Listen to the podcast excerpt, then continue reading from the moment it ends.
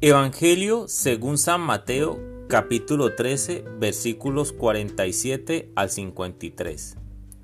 También es semejante el reino de los cielos a una red que se echa en el mar y captura peces de, de todas clases. Y cuando está llena, la sacan a la orilla, se sientan y recogen en cesto los buenos, al tiempo que tiran los malos. Así sucederá al fin del mundo.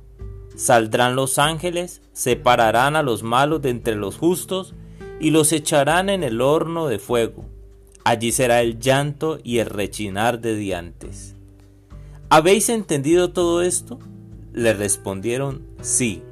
Y añadió, así todo escriba que se ha hecho discípulo del reino de los cielos es semejante al dueño de una casa que saca de su arca cosas nuevas y cosas viejas. Cuando acabó Jesús estas parábolas, partió de allí. Palabra del Señor.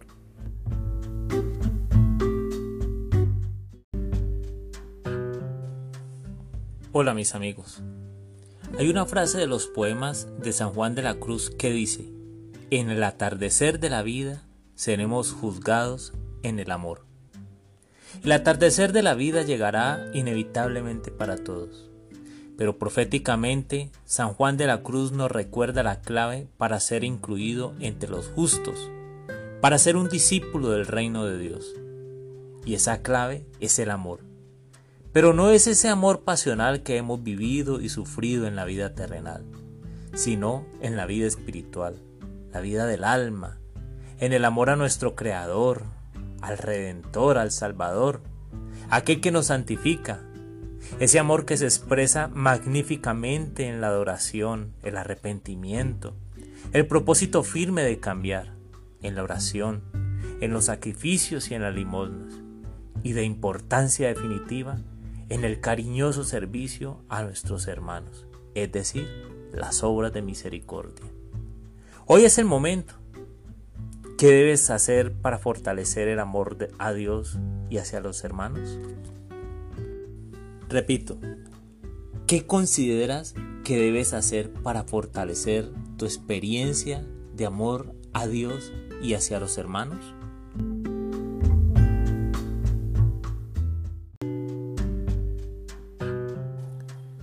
Hoy quiero invitarte para que ores conmigo si te es posible, para que cierres tus ojos por un momento corto y le pidamos juntos al Espíritu Santo que nos permita ver qué situación debemos fortalecer de nuestra vida para vivir el amor hacia Dios y hacia los hermanos.